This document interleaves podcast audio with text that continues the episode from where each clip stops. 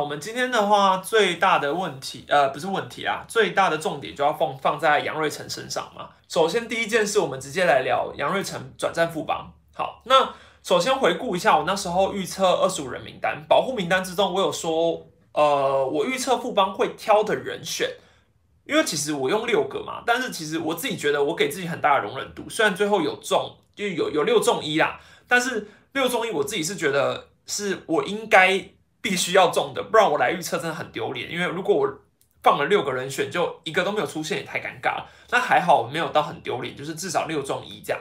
那当初我预测的人是杨耀勋、黄敬伟、林志平、杨瑞成、万昭清跟张喜凯嘛。好，最后的答案就是今天揭晓的杨瑞成。那理由就像我当初说的，如果说今天是林泽斌，因为那时候是提把新秀林泽斌挑出来讲嘛，林泽斌跟杨杨瑞成要去选的话，我当然是。会把林泽斌保护进去，杨瑞成放在外面。原因就是因为杨瑞成的年纪并不小，大概他现在是二十七岁，然后他守一垒跟三垒，所以他是算是位置比较算角落型的。那跟林泽斌是属于内野中线这种比起来，当然比较不吃香啦，比较不吃香。所以如果今天选一个新秀保护，我会把林泽斌放进去。所以我个人觉得。应该很少人会把杨瑞成放在名单内。如果就预测来说，本来就杨瑞成很难在二十五人名单之中占有一席之地啦。所以最后他放出来，那富邦挑走杨瑞成也算是可以预期的。这样，好，那简单提一下杨瑞成这位选手。我相信在这一次扩编选秀前，如果你不是桃园球迷，你对杨瑞成应该还是很不熟悉。应该说这个补偿转队名单前啦，因为其实杨瑞成算是今年才。稍稍打出一点成绩，那他是去年桃园选秀的第七轮，也就是所谓的第七轮神话，在桃园身上一直都是有印证的嘛。好，那当初他进选秀进职棒的签约金只有八十五万。好，桃园历年以来第七轮有包括蓝一轮，然后朱玉贤、黄子鹏都是桃园的第七轮，所以呃，我觉得桃园第七轮传说这件事，现在又有一个杨瑞成转队，也可以算是有延续下去了，有延续下去了。好，那。杨瑞成这个球员，他高中的时候是就读新大附农，以前他以前叫台中高农啊，现在新大附农。那他那时候同期的队友包括张敬德、张玉成，其实都是赫赫有名，就张家兄弟嘛。然后朱俊祥也是他那时候的队友，但是他跟其他队友同期比起来，他高中虽然有拿过一次，我记得应该是打击奖，但是自从升到台体之后，就没有什么亮眼的成绩了，也应该说是打击上遇到一点瓶颈，其实就没有什么太出色的表现。那后来毕业之后就去，他有先投入一次选秀，但那一次是落选的。然后他陆续待过了新复发、台中运动家、台寿宝城棒队。那他接受过了张泰山跟郑达宏的指导，在台中运动家的时期。那呃，去年的时候，他曾经上一句的时候，他有讲过说，那时候他也是接受他们的指导，是运用下半身的力量去击球。所以在这之后，他慢慢的。有找出一点突破性的感觉，应该说他挥棒开始有反应在成绩上了。那他在业余的时候多半都是以三垒为主，一垒为辅。对，那去年二军的表现其实也不是那么好，就普普通通啦，好像也没打几次，然后季末也就升上过一军一次而已。但今年是龙猫上任之后，他对于杨瑞成一直都是比较有蛮有期待感的。毕竟龙猫过去当打击教练的时候，我们都知道他算是蛮有时机的。应该说乐天桃园三连霸时期都是龙猫当打击教练，那。可以弄出一支这么剽悍的队伍，你大概也知道龙猫的功劳算是非常非常大的。那他看，呃，他看杨瑞成的时候，他有评价过，他觉得杨瑞成的挥棒速度很好，然后攻击能力也很好。当然，在他是有一个长打能力的球员。那整体来说的评价算是打优于守。好，那我们来讲一下杨瑞成原本在桃园的地位好了。其实他原本在桃园需要三垒。以一三垒来说，他最大的竞争者三垒的话，林志平。好，那梁家荣更大，因为梁家人是一三垒都可以跟他竞争。然后三垒的话，可能还要算一个林立进去。那一垒的话，除了梁家荣可以守之外，还有陈俊秀跟朱玉贤。那我讲了桃园的竞争者，你看一垒的陈俊秀、杨瑞成现在去竞争很难嘛？如果陈俊秀今年算是没有伤，然后在桃园要拼战绩的情况下，他虽然已经有点老了，可是一垒。没办法去撼动陈俊秀。好，那朱玉贤的话，他是时而守外野，时而守一垒嘛，所以朱玉贤基本上，你如果把他放外野，那杨瑞成的一垒主要竞争对手就是陈俊秀。那梁家荣的问题就在于他今年打出来了，只是后来受伤，不然他一样一三垒，他明年有可能就是更好的竞争者。而且梁家荣的年纪还比呃那个谁杨瑞成再轻，但你再小一点点，所以整体来说，梁家荣的优势可能会大过于杨瑞成。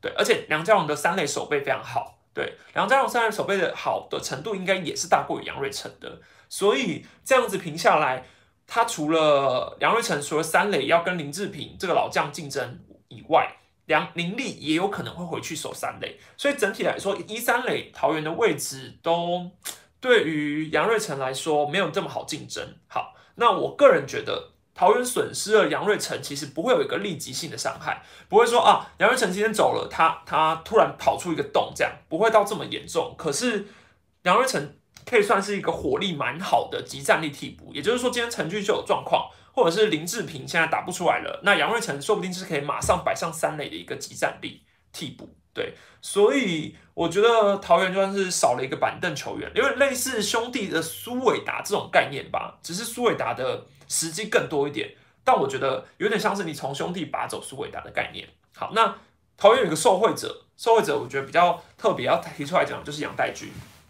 杨代军的话，最主要是他目前都还没有打出成绩，但是我为什么一直很看好他，是因为我还是觉得杨代军是可以期待的。那杨代军最明显的位置就是一垒嘛，所以今天杨瑞成如果走了，杨代军的机会当然又再多了一点，当然又再多了一点，尤其是明年他要复出的话。对于杨代军来说，算是更好的机会。也就是说，我认为受贿者杨代军跟梁家荣算是最利己的，因为其他，呃，你以年纪来说，他们两个也都差不多，对他们两个也差不多同一个线上啦。当然，杨代军的，呃，之前那个病症要怎么样证明去回职棒场上都还很难说，对你还不知道他未来会发生什么事。但是我只能说，他算是受贿者，他算是受贿者，因为杨太军目前就是百亿雷嘛，对。好，那。再来讲富邦的话，富邦得到了杨瑞成。杨瑞成今年的 OPS 加虽然只出赛二十几场，他的 OPS 加是一百三十三点四，好，这是一个非常非常好的成绩。也就是说，他高于联盟大多数的平均打者。那如果来到富邦去竞争的话，他的竞争对手有谁呢？富邦目前呃，应该说当家的一垒跟三垒手是林奕泉还有蒋志贤，但他们两个都在老化。林奕泉的话已经三十六岁了，千万不要忽略他已经三十六岁。他今年其实状况是有下滑、有低潮的，但是林奕泉整体来说的能力是还在的，还在的。但他三十六岁了，然后蒋志贤的话三十二岁，更别提蒋志贤守三垒的能力一直在下降，对，一直在下降。那未来他有没有可能去移方三一垒？这也有可能。好，那这两个正选的一一三垒手都在老化的情况下。还有两个人是主要竞争一三垒的竞争者，一个就是范国成，另外一个就是新元旭。那简单提一下，杨瑞成要面对范国成跟新元旭的竞争的话，范国成今年三垒，他的他守一垒当然是没有问题，毕竟他是算是一垒手出身，但他三垒的守备率是七成八零，零点七八零，这个光从数数字来看就很可怕了啊！实战来看，大家应该也都看得出来，毕竟今年他有一个绰号是国城建设嘛，那。我觉得他如果继续摆三垒，对富邦来说还是一个很大的隐忧。除非说他能够利用秋训、春训的时间一直练、一直练、一直练，但我觉得那个幅度有限啊。你你不能期待他短期内可以扛下三垒的守备位置。所以我个人是觉得，姚威成进来之后，范国成应该就不会再继续竞争三垒的，所以他唯一会竞争就是一垒。好，但是问题就在于范国成过去被看好能够接班林立权这种。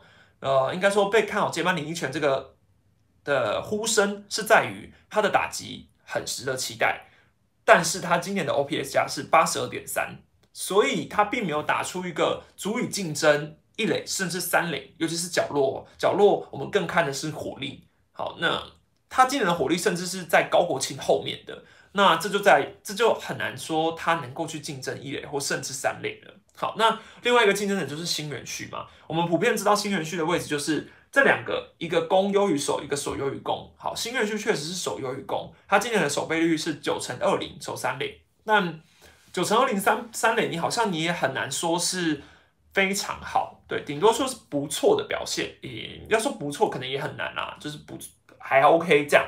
但是他的 OPS 加是七十七点七，所以就比范国成再差了一点。好，那三垒这个位置，守备当然重要，但是火力也是一个很大的问题。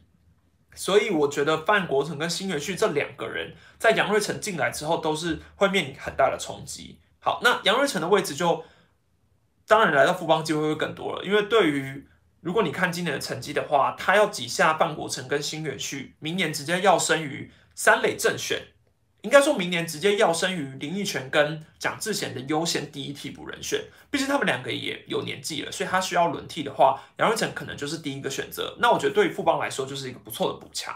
杨瑞成既可以当蒋志贤的替补，或甚至有机会取代蒋志贤，然后把蒋志贤挤到一垒去跟林奕泉轮休。好，这是我觉得富邦接下来可能会往这个方向去努力的。那范国成跟新元旭的话，你就要看谁要甚至再去接杨瑞成的替补。好，那当然后面富邦可能还有黄兆维啊，还有一些有有值得期待的一垒啊，或甚至三垒。但是就实际面来说，洪云东总教练应该要带的，就是要在三年内拿到这一座冠军，所以他可能要要的更好的是一个集战力。那杨瑞成虽然呃不是到太年轻，你要说他非常年轻也还好，但就是中年，但他确实是符合集战力这个标准的。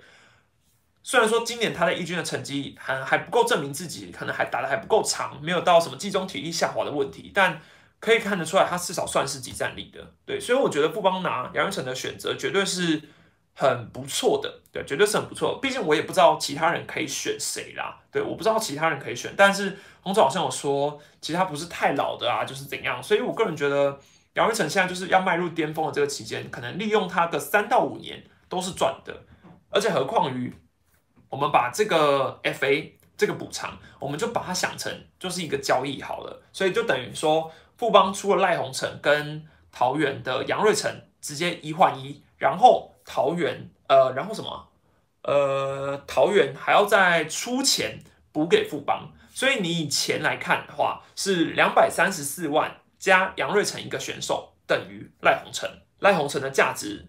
如果是全额换成金额的话，就是三百九十万。杨瑞成的签约金是八十五万，所以你八十五加两百三十四万，这样子去比，好，那桃园的话其实不亏，反而是算是赚钱的，因为他当初其实也只花了少少的签约金就把杨瑞成选进来嘛，所以你纯粹钱钱这个东西去看的话，你会觉得哎，桃园不亏。好，但是问题就在于杨瑞成。已经打出过超出签约金八十五万的价值了，对它的价值一定是比当初签约金八十五万还要再更高一点的，有点像是当初他离进门，但可能龙猫的提点或甚至是他自己有打出来，所以他已经超出这个八十五万价值，那变成是双方各取所需啊。对，那我自己的考量是我认为这笔交易是富邦稍微在呃稍微赚一点，为什么？是因为我觉得。虽然赖鸿成左投真的稀有，可是有没有左投这这这个优势，有没有牛棚左投这个优势，对于总冠军争夺总冠军没有立即性的标准。因为你看狮队，我也说他们今年牛棚没有左投手，但是他们还是拿下总冠军的。我觉得这跟战力上的考量没有到绝对的关系，只能说是增加牛棚的深度而已。好，那在于赖鸿成的价值，毕竟年纪也是三十岁以上了。毕竟已经年纪三十岁以上了。好，投手在中华职棒本来就是很大的弱势，本来就是很大的弱势。所以赖鸿成是第一，他在老化；第二，投手在中华职棒是弱势。好，年纪不小了，所以我个人觉得富邦呃反而是赚了一点，对，反而是赚了一点啊。你要说各取所需也可以，可是我觉得富邦还是稍微赚一点，对。毕竟我个人真的。觉得投手在中华职棒，当然明年换球了，对，不然你近年来明年换球可能要再观察一下。但以近年来投手整个在中华职棒被打烂的一个情况来说，我觉得有没有打出打击火力才是最重要的。那如果杨瑞成在换球之后可以有办法拿出不不亚于今年的成绩的话，我觉得哦，就是很有价值啊。加上有长打能力这件事很加分，因为富邦目前的一三类。觉得你就是没有没有长打者啊，没有长打者的问题。当然，我不会否定赖鸿成的价值，我只是说，这个硬要把他们放在同一个天平上啊，对，硬要把它放到同一个天平上。当然，赖鸿成是全联盟最好的左手牛，这是没有什么疑问的。只是确实左手这个这件事情，你说对于争夺总冠军战力有没有立即性的影响？没有到非常，对，没有到非常。那我看了一下目前大家的反应的话，我个人是觉得大家应该也都认为是各取所需啊。那我来念一下，最后我们要抽奖，但是我要念一下二十五人名单预测的影片的那个时候有逼近四百则留言，我前面有说嘛。那那时候我来念一下大家对于预测杨瑞成的看法。好了，其实绝大多数都是预测林志平还有黄靖伟。对，其实我我坦白来说，我原本内心也是偏向这两个，因为我觉得杨瑞成是可能名单没有错，但我可能觉得林志平跟黄靖伟，林志有被放出来的话，确实都有更有可能。对，但当然可能黄靖伟的时机跟杨瑞成比起来，杨瑞成或许更值得期待一点，因为长打能力。对，好，那像当初有一些我我我念一下当初有一些网友的留言，比如说。有一个叫 Roger Y，他当初在二十五人名单影片下，他那时候有讲说，如果保护杨瑞成，肯定是他被挑走，年轻又有 power。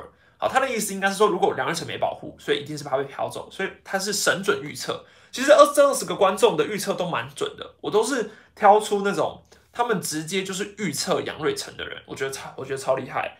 还有像是呃有一个很可爱说 Young Brian，他说杨瑞成，因为他跟我同名。他也叫杨瑞成，所以他就预测被挑走的是杨瑞成。然后有人，大多数很多人觉得说杨瑞成是要拿来接班林奕泉的，对。然后再加上也有人讲说，呃，范国成时好时坏。然后蒋志贤现在也是要走下坡了，所以补一个杨瑞成算是副帮很好的选择。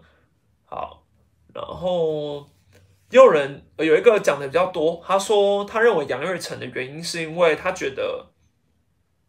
他觉得，杨瑞成的火力蛮好的，对，然后再加上其他人，他一一评估之后，他觉得杨瑞成是不太需要修，你直接补的集战力啊。那我是蛮佩服大家的。他有个人说，应该拿杨瑞成啊，一百多万去赌一支内野的炮手，富邦是赌得起的，所以，然后他还缺一本杂志来盖泡面。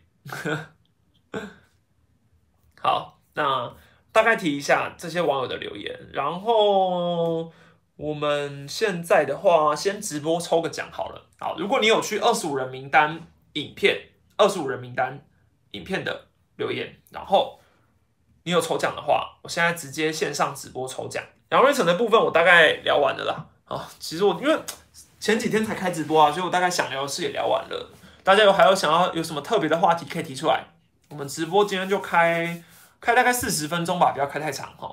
史丹利，我想请教你对贵谷建金的看法，尤其是部分网友认为直棒早期的投手更强。好，是一个有深度的问题，我聊聊这件事好了。呃，我觉得贵谷建金这件事不是只有发生在棒球，我觉得所有运动或甚至这个世界上的人事物都是贵谷建金的。呃，我觉得我们小时候都很常听到家长说。哦，我我早期的那个年代怎么样？然后我以前都是苦过来的啊，你们现在都是草莓族。我觉得这是可以可以运用到世界上所有的道理。所以我觉得我慢慢长大之后，我可能回去看高中生、看国中生，我也会说，哎，我国中的时候，可能我举一个最简单的例子，我之前说现在的高中生真很好命，因为他们都可以打开 Uber E，然后叫 f o o Panda 外送就可以了。所以我觉得以前呃，我们以前很苦啊，以前还要自己翻墙出去啊什么之类的。反正我觉得一直比上不足，比下有余。那我想表达的是，我觉得所有人都会贵古见今，因为毕竟以前的年代跟现在年代就是不同了。但是我觉得直棒早期的投手，棒早期的投手，当然如果你以账面上来说，他们每一个都可以玩投啊，陈奕迅，然后谢长亨，然后更别说早期的洋将了，就是每一个上来就是都是玩玩投，以玩投来做打算的啦。但是我觉得时空不同，环境不同。好，甚至身体的素质，对，这这个完全是很难去比较的。就是呃，也有人对有一个人讲了很很明确的比喻，张飞比岳飞嘛，对，到底是张飞比较强还是岳飞比较强？不知道，或者是到底是什么？我觉得古跟今一直以来都是一个很难去比较的，对，所以我觉得这种东西是很难讲。但是我只能说，大家都会说现在的打者进步很多，但我相信这也是事实。如果你以投球上来说，投球的进步幅度或许有限，但是打者的进步幅度随着现在棒球科学，你看要往天往天空上打，然后可能 maybe 他们都已经比较知道说怎么样的诀窍什么之类的。我个人是觉得打者的进步这几年确实是很明显的啦。当然，球的弹力系数也都是有差别的，用的球根本就不一样。那现在的打者，如果你看以前的弹力系数比起来，就真的差很多啊。所以。以前的打，以前的投手也不用面对这个事情，好，但重点是在于，我觉得长打的观念吧。以前以前我就光讲十年前还是十二年前，你看陈金峰那时候，我都说蓝牛熊的时候，你看只要过了陈金峰，过了林志胜这两个大棒子，其他人多半是不会出墙的啦。对，就是你我我印象是可能是到三代是那种是全员九棒才会比较。才会让你觉得哦，全员九棒无差别打线，那时候统一就是以这个闻名的，对啊，所以我觉得这件事蛮也没办法了，对，但我觉得很难比较啦。当然，我我个人是很想要回去看以前的比赛，如果给我一个时光时光机，我就想要看一九九九年，哎不对，一九九零年职棒元年开幕战的时候，我想去看他们的投球，我想要去看以前的投手到底是多可怕，但是岁月没办法。以前四大天王讲，如果你讲天王这种东西啊，我觉得这个是确实有差别。是以前动不动就是各种投手天王，对，比如说小可能看你看你看陈泰时期林恩宇跟林英杰这种双林加许竹健三本柱，然后再回去更久以前是四大天王的年代，再跟现在中华职棒基本上没有所谓的投手四大天王。上一个要讲投手三本柱的，如果你这样讲的话，富邦可能陈世鹏、游廷威、江国豪，可是他们甚至都还没有完整一个球季，就有这种三本柱的封号。我觉得不是媒体要造神，是现在的环境还是需要一个三本柱啊。黄山军之前，杨志龙、蔡奇哲、陈虎，哎，还黄恩赐那段时间也是有一直有说三本柱、三本柱，但是最后还是没有。对我觉得。哎，蛮难的啦，蛮难的。哦，龙虎骑士，哦，对对对，龙虎骑士，对，这个绰号真的是很猛。明年一周单队四场比赛有机会看到洋炮吗？确实啦，我觉得讲四轮值这个，讲轮值这件事情，如果说只需要四个先发投手的话，看到洋炮的几率是有啦。对我觉得看到洋炮的几率是有啦，因为，呃，但是。你要放两个本土投手，那干嘛不放三个本土，三放三个羊头啊？就是我觉得这风险还是很高啊。如果放三羊头可以最安全的话，我还是会选三羊头。对，放三羊头是最安全，我还是会选三羊头啊。但是龙队肯定有洋炮，这是事实啊。所以我可以大胆的预测，明年中华之邦一定有一个洋炮，一定有，一定有一个洋炮。羊头再强有何用？看看中心兄弟有啦，兄弟。兄弟，你可以说他是靠三羊头进去总冠军赛，但是统一是也是靠三羊头拿下总冠军的，所以羊头再强有什么用？就是可以帮你拿下一座总冠军，这么有用。呃，梁家荣未来的定位哦，在杨瑞成走之后，我觉得桃园给梁家荣的位置会更好，对，更好。那陈俊秀先看他明年，因为我记得他今年股市要开刀嘛，看他明年复原的状况赶不赶得上春训，所以我觉得梁家荣很重要，是他明年春训的时候要最好起跑的时候就要保把状况保持很好。然后有机会的话，从陈俊秀手中抢一垒的位置，想想看。好，那如果林立真的就去二垒的话，三垒就会是杨家荣最大的机会。他上面的竞争对手就是林志平而已，所以林志平的年纪更大了，三十六岁，他今年是回春，但不代表他明年可以维持。所以我觉得杨瑞呃梁家荣的位置会更好一点。哦，俊秀已经开好刀了嘛？那如果他明年春训赶得上的话，梁家荣就是抢三垒。哎，我记得他是总冠军赛前。啊好，那应该他应该也是早早开哦。呃，对了，还有讲还要讲那个朱立人的事情。有人说朱立人现在已经跟魏全龙签自主培训了嘛？那哪一支球队会比较需要？如果你以捕手来考量的话，这就很像今年张敬德的问题。我觉得朱立人跟张敬德的基准点差不多，但是张敬德是有上过三 A 的，朱立人是没有的。对，朱立人是没有的，应该没有吧？我查一下。但是朱立人是有在小联盟的成绩打，我记得打过十七发红不了，哎，帮他证明一下，他现在叫吉利吉捞拱冠，对，吉利吉捞拱冠啊，不是市长哈，不是前市长，是吉利吉捞拱冠。他最高哦，他有上过三 A，他有上过三 A，更正一下，朱立人也上过三 A。好，那只是看他二，反正其实上过三 A 的，没办法，没办法是假货啊。上过三 A 的很难是假货啊，但我感觉得出来，朱立人印象中朱立人的健康状况应该是比张敬德再好一点。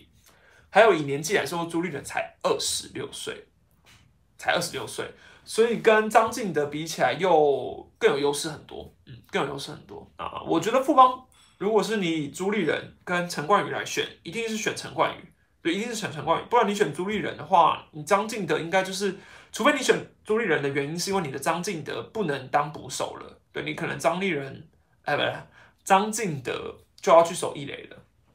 当然他炮火够大可以啦，但我觉得富邦应该还没必要。但明年是选秀大年，一定是没有疑问的啦。里外球员少说回来个五个，应该是有吧？对，回来个五个应该是有机会啦。我是觉得真人和应该会回来的啦。对啊，李彦清应该也差不多，因为李彦清毕竟没有跟日本续约了嘛。真人和如果回来哦，我觉得真人和回来也未必第一顺位，对，未必第一轮啊。重点就在于他他的状况太不明朗了，而且他已经算是除了澳洲联盟之外。很久没有比赛了，他很久没有比赛是最有疑虑的，你最不敢选的，除非你的球探有办法掌确切掌握他的状况，不然是很有疑虑的。哎，我觉得明年不确定因素太多了，除了五支球队以外，换球这个东西吼，真的是让人觉得很既期待又怕受伤害，不知道到底会怎么样。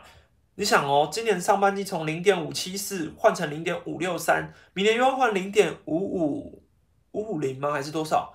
这个一直降，一直降，不管是打者还是投手，适应起来也都不一样吧？对啊，所以我觉得这个不确定因素太多了啦。李彦金大概的模板会是姐姐吗？差不多吧，对，差不多吧。因为李彦李彦清回来的年纪跟当年姐姐的年纪应该是差不多的。李渊李渊清好像更更年轻一点，二十四岁，他现在二十四岁。如果他能够投出王一正的身手，当然。更好，可是王一正其实当初本来就没有被期待他能够比现在这个程度啊！你想，王一正那时候是第二轮，好像是后面的顺位才被选到的，所以我觉得王一正投成这样，绝对是超乎预期的啦，没有人想得到的啦。姐姐是捡到宝啦，真的，姐姐捡到宝的等级大概跟陈杰宪捡到宝的等级差不多，算吗？嗯，应该算吧。陈杰宪也是第二轮啊，林立也是啊，林立也是第二轮。好，王一正真的很强，我个人觉得王一正真的很强。王一正的强是他吃局数真的很强。中华职棒，我个人看投手第一个贡献度真的是看吃局数，连续这么多年签到可以在第一轮，呃，应该说连续这么多年可以稳定的吃局数，这个价值很高了。明年六月的六强一确定在洲际了，觉得棒协终止几月开始要准备了呢？呃，就棒协过去的。脚步，或者是说以中华队这种感觉，应该会喊话说要年前决定吧，但应该不可能，所以就会拖到年后。然后拖到年后的时候呢，可能就会在开季前选，就会说哦，差不多了，差不多了，然后还是选不出来。然后可能教练团大概三四月出来之后，四五月确定阵容，所以六月开打。以这个节奏来说，应该都是这样的吧？嗯，我是觉得每年选训的节奏都是很慢的啦。所以我是觉得大家年后再来看，好，年后再来看，年前应该不用期待可以把教练团选出来。当然，奥运到底会不会打，这个根本就不知道，因为我活在台湾，我觉得台湾的疫情控制非常好。但是我如果在别的国家，我真的不知道，就是现在比赛要怎么打。还有一个哦，我顺便想要借这次的直播问大家一个问题哈，因为我最近有在想说，我不知道大家有没有看全明星运动会，是一个最近很。发烧的运动实境节目，而我是从第一集它开播的时候就开始追了啦。可是我个人是有在思考，最近要来做全明星运动会的，呃，每个算是人物特辑，对，每个人物特辑，可能说像是介绍江宏杰，介绍可能阿昌啊、阿乐这样，就是我最近有在想啊，但我不知道大家会不会想看这样的题材。对，因为我想说，如果想要吸引非棒球的球迷的话，或许他们会想要看更多这样的题材。对，如果你们也想看的话，可以建议我一下，因为我，但是我会尽量的各种应该怎么讲，就是看看，就是我会把题材都弄好啦，就是我会尽量在两支影片的情况下多出一支。啊，版权问题的话，我应该会尽量避免，所以我就是都是我本人，不会有画面啊，不会有画面。啊，就是可能图片吧。图片的话，就是可能 YouTube 的截图，对，不会尽量是，我会未来创作影片都会在非版权的，没有在牵扯到版权疑虑的情况下创作。有时候一直讲中职的，我怕大家会不会看腻啊？虽然我自己是觉得中职有很多东西可以讲，但是可能发展更多题材，说不定可以把运动这块市场做得更大，而且再加上我觉得全民运动会算是以台湾来说，运动推广的很，我觉得是做出完全不会完全超出预期的一个实境节目，所以我个人因为我个人是每每个礼拜都要看嘛，所以我不知道大家是不是除了看棒球以外，也会想看这种题材。可以透过最近 SBL 的新闻讲纳鲁湾，哦对啊，讲纳鲁湾的话，我因为我之前有跟那个呃梁 Sir，我有跟梁 Sir 合作过，然后我有跟我有请梁 Sir。提了一下台湾大联盟的事情，所以如果我最近因为最近考 SBL 也陷入了两联盟的恶斗嘛，两联盟恶斗，所以两者讲台湾大联盟的题材，说不定大家会想听一下。但是两者的话，我可能会放一个类似于纯 Podcast 的影音的，我我会尽量把两者就是剪得很长，对对，是梁公斌先生，荣幸邀请到重量级的嘉宾，是因为大叔也求五四三，我才可以邀请到的，对，就是这次有。蛮最近有蛮多合作案的啦，所以就可以就是开拍到不同的题材啊。之前像什么棒球场上的流星啊、迷失系列这些，我个人目前的规划是，我希望可以找到那些球员亲自来讲，等于我翻制一次，就是可能说我之前棒球场上的流星，可能我做过，可能我做过曹大帅好了，那我之后可能就会想要邀请曹大帅。把我棒球场上流行这支影片重置一次，然后让他来讲他的球员故事。就是我觉得透过一些合作的方式啊，大家可以看到比较不一样变化的。嗯，话说史丹利有想要聊聊各队的影音平台经营吗？好，你说各队影音平台经营是指说包括最各队在直播平台或者是一些 YouTube 影片吗？我觉得 YouTube 经营算是最勤的，以单 YouTube 来说是乐天。你可以去看 Rockten Monkeys 的 YouTube，呃，因为我跟 Rockten Monkeys 经营的 YouTube 的那个导播哥，就是之前我们在球场遇过，然后我觉得他非常用心的在经营 YouTube 频道这一块，包括他很多每基本上每个礼拜都会有一个特别企划吧，对，然后算是以一个一一周一次的节目在制，然后每一次赛前赛后也都有访问吧，我记得，所以我觉得乐天这一块算是以 YouTube 来说经营的最好的是乐天。算是一直一直有在重复，呃，应该说给秋季休赛季也会给球迷很比较高的粘着度，然后培养很多死忠的人，然后再加上还有一些不管是啦啦队啊，然后亲自找球员啊，我觉得这都是我觉得很棒的题材，所以我觉得 YouTube 来说，乐天是经营的最好的，经营的最好的，然后富邦跟兄弟就有点算是偶尔对偶尔经营一下 YouTube，那统一的话算是我觉得更新最慢的。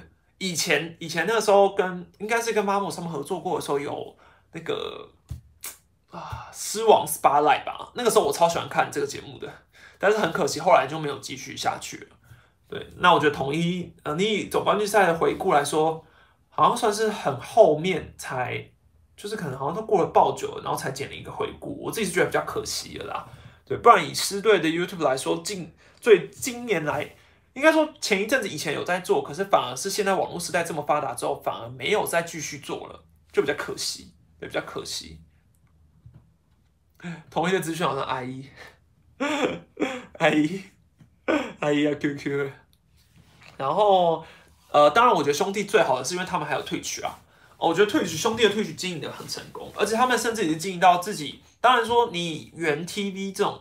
自家球迷的 TV 这个最早是从桃园开始的，最早是从桃园开始的。那个时候是展元哥嘛，他在经营自己的节目，算是自己的那种独特的主场转播，我觉得是走的很前面的，走的很前面。但是兄弟，呃，后来桃园没有了之后，现在兄弟已经有，就是该怎么讲，已经有自己的退去直播节目了。我觉得我超羡慕的啦。当然说就是。呃，超声波可以跟恰哥一起转播，然后又可以跟东哥一起转播啊！我真的是好。如果说统一今天有一个狮王 TV 的话，我也超想去当主播的。就我觉得，就是如果我觉得我去讲，可能讲其他球队我都会怕，但是讲统一，我真的是很想要尝试看看。但是我觉得狮队目前感觉完全没有要经营 TV 这一块啦，对，感觉没有。然后。还有那个谁啊，呃，反正我觉得退去很经营的很好，再加上很多一些幕后的职级啊，然后赛前会去赛前啊什么之类的。当然，主播这种都是每个人各自有自己的喜爱嘛，对啊。但是我觉得 YouTube 的话，你看乐天经营的最好，Twitch 的话是兄弟经营的最好。那富邦的话，目前也是没有自己的 TV 啦，然后他也也没有到，也没有算在走的很前面啊。对，算是我觉得如果要排的话，可能第三啊，但是那个谁啊，统一的话就是第四。对，这这是没没办法。我觉得算了啊，统一还是先过好羊头预算就好了，其他就算了吧。啊，有有个练习练习场地就好了，然后有羊头有练习场地这种东西先做好，其他的就不强求了，对啊？我觉得就是球迷绝对不会少，球迷绝对不会少，但是要怎么吸引他们出来？尤其是网络真的是现在这个时代最重要的一件事。那中职还有什么方式哦？像家喻户晓学习哦，我我之前看。像那个嘛，霹雳不知道大家有没有在关注，但是我看黑人他有一个很很酷的行销，是好像在信义区，如果每一周霹雳的联盟，好像他是 MVP 的话，是可以登上广告看板上的。这个是我觉得很，当然说要砸大钱，但是我觉得是个蛮好的行销。而且你知道，其实我个人觉得球员看板这种东西放在随处可见的地方，是绝对是很好的行销，可以让更多人去认识他，因为。就是，嗯，如果今天不认识的人看到哦那个广告看板，可能会说，哎，那个是谁？就是他，你可能知道，哎，那个是谁？或是你某一天看到他的时候，你就说，哦，我曾经看过他，或多或少吧，这就是广告形象的用意啊。但当然就是你要有钱，对，要有钱。那你觉得目前中职哪一个球员是真正的明星球员？可是我觉得明星的定义太广了。明星的定义哦，那我我可以简单说，我觉得黄呃。兄弟每一个都算明星了，因为球迷的兄弟的球迷基数很大，就算你把统一的明星陈杰宪挑出来，跟兄弟的不到非常的明星，可是你把兄弟的一个球员这样拔出来，跟陈杰宪来比较的话，我觉得陈陈杰宪应该会输吧，因为球迷基数差差就有点大，所以这个太难去比了。但我觉得如果你以明星来说的话，我就是。放一个兄弟的球员，然后他那个打很好，比如说对等的话，我觉得像许继宏人自带人气啊，然后詹子贤也是啊，当然詹子贤的 黑粉也很多，可是会黑就表示会喜欢他嘛，对，会黑就表示也有喜欢他嘛，所以我觉得詹子贤跟许基宏应该都算是兄弟目前最看板的了啦。王威成也算啊，因为王威成的据我所知，他女性球迷应该是非常非常多，二世也是。目前兄弟就是三个吧，接看板啊。如果王维忠那时候去兄弟的话，就更棒了。王维忠如果去兄弟，那人气加持之惊人啊！就就算不关注棒球，也可以知道这个人是谁哦。可是我身边不关注棒球的人，要知道棒球的人，真的都还是停留在陈金峰、郭宏志、王建民，甚至有讲得出哦，杨陈伟英、杨代刚。可是这种情况通常都是。我觉得很难啦，很难啦。我自己身边的朋友大概叫得出来都是杨代刚吧、陈伟英，然后陈金峰、王建民、郭宏志，大概就这样吧。如果你看我讲，呃，高志刚也有，高志刚也有的。可是我觉得多半来说，你要变成家喻户晓明星，你一定是你的国际赛要打得很好，这个是最最实质上的享受。所以。但是去年十二强有点难，因为张张少庆跟张毅，我相信应该不是非棒球迷可以讲得出来的人，对，比较难。所以如果我想要立刻想话，可能王柏荣，但王柏荣最近两年打的比较差一点，就比较难了。有啦，我觉得完在完全没在看棒球，还是要认识，一定有。就像我我举个比喻，我完全没在看，完全没在看足球，但是我可能会知道 C 罗。对，这种这种心度等级吧，我不知道中华之邦有哪一个可以讲这种代表，大概就是彭正明。那下一个我真的不知道是谁了。我觉得大家可以想一下，你自己完全没有在看的那个运动，然后你第一个叫出来的人是谁，他应该就是代表着那个明星了。好，那今天直播就开到这边啦，跟大家闲聊完了。那下一次有重大事件的时候，我们在直播见，拜拜。